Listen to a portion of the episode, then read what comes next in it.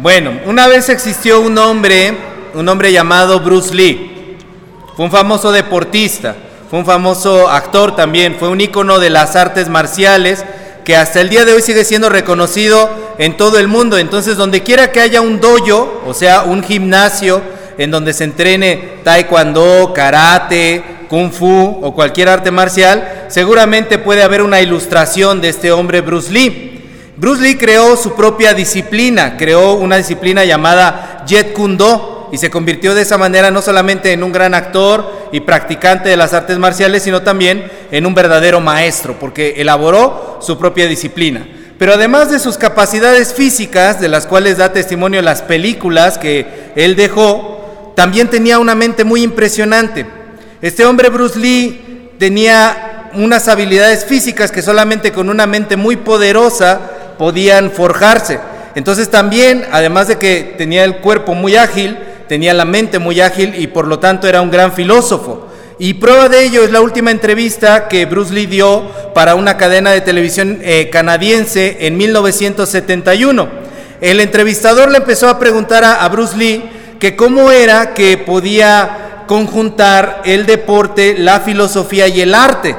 Porque en la actualidad, la sociedad actual, moderna, no conjunta las tres cosas, como que vemos las tres cosas separadas. Decía el entrevistador, los griegos sí lo hacían de esa manera. Para ellos filosofía, arte y deporte estaban juntos. Y le dice a Bruce Lee, ¿cómo lo logras tú?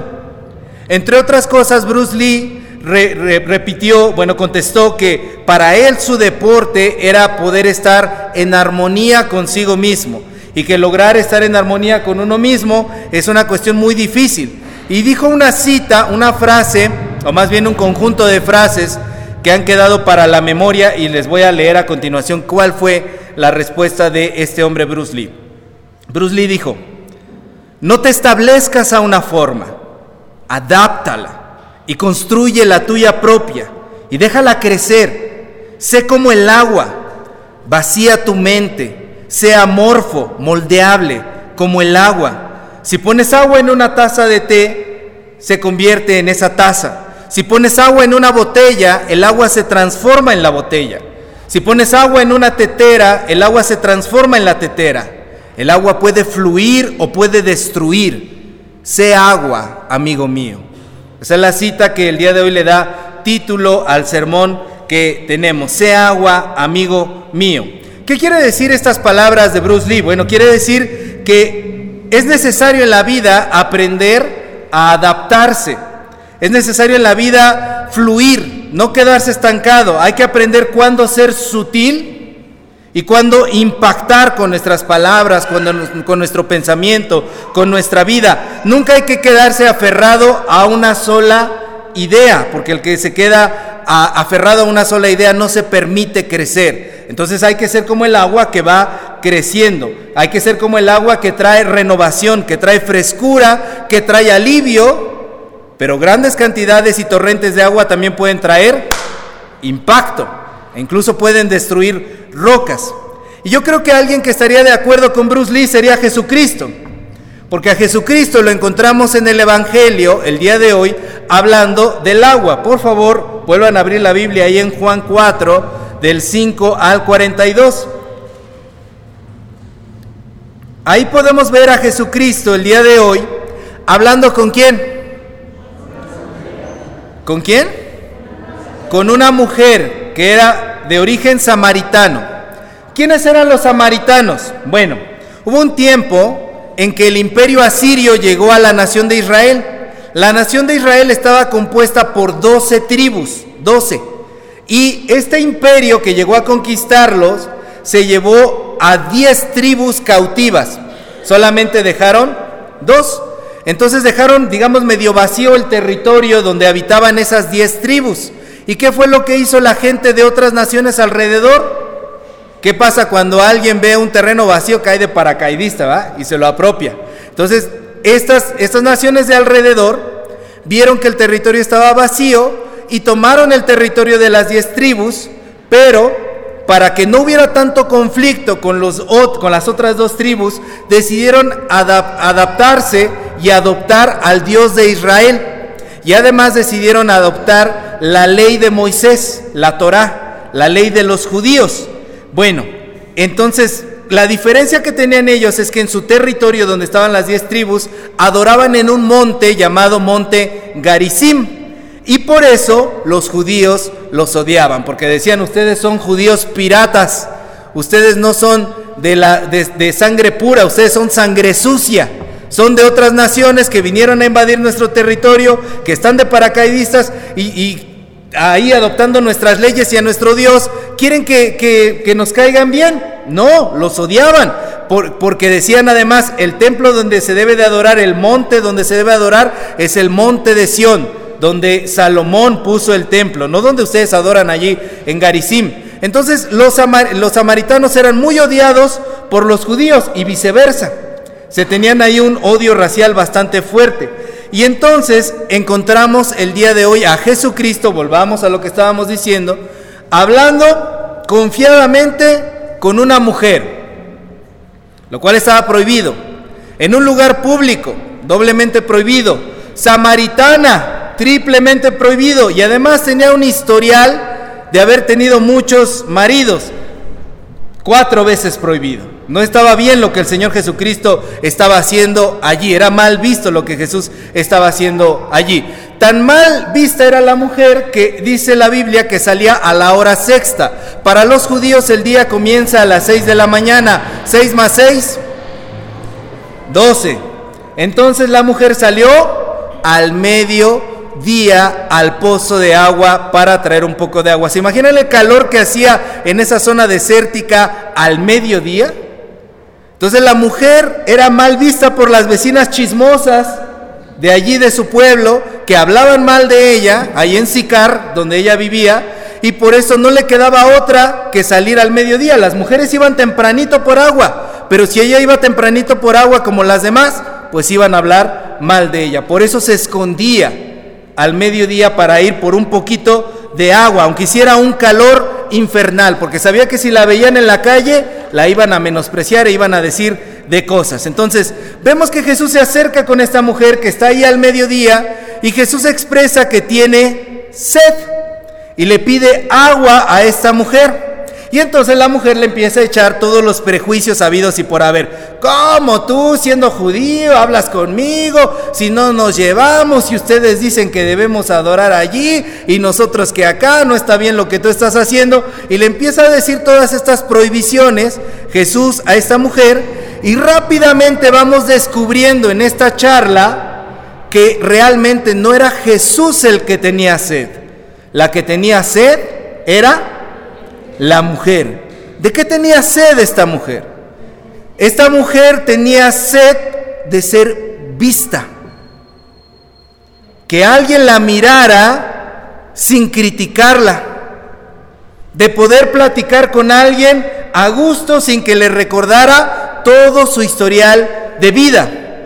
Esta mujer tenía sed de ser tratada como ser humano tenía sed de sentirse valiosa, tenía sed de que alguien no le recriminara inmediatamente. ¿No les ha pasado? Cuando hacen algo y llegan con el pariente de Santurrón que es que tú estás, híjole, ya, por favor, ya. Vine nada más a platicar contigo, nada más te vine a saludar. No tienes por qué echarme toda la retaíla de sermones en este momento. Esta mujer tenía sed de ser vista y de ser tratada como ser humano. ¿Desde hacía cuánto tiempo a esta mujer no la miraban como persona?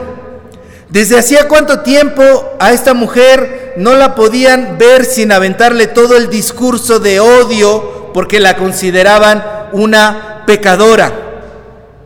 Y aquí vemos cómo entonces ella se aguanta después de decir todos los prejuicios, se los aguanta y comienza a platicar con nuestro Señor Jesucristo. Y la charla de hoy es bastante larga leímos bastantes versículos, ¿verdad? Del 5 hasta el 42, lo cual nos indica que también la mujer tenía sed de ser oída, de ser escuchada, de ser comprendida. Era una mujer que tenía mucha sed en su corazón.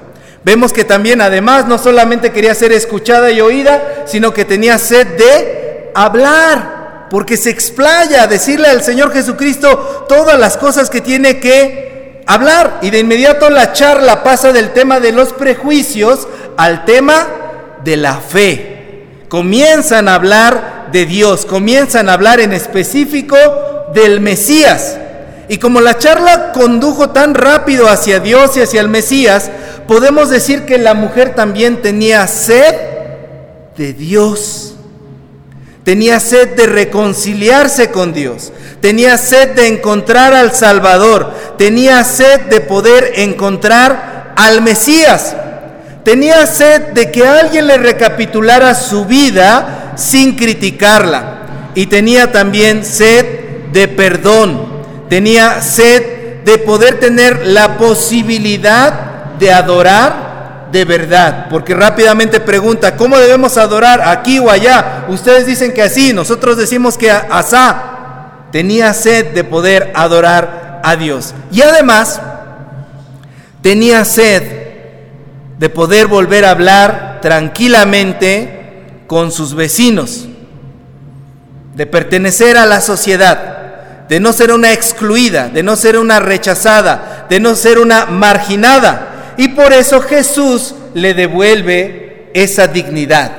Porque de la charla esta mujer inmediatamente va a contarles a todos lo que había vivido. ¿Y qué frase les dice? Este hombre me ha dicho todo lo que yo he hecho. ¿No será este el Mesías?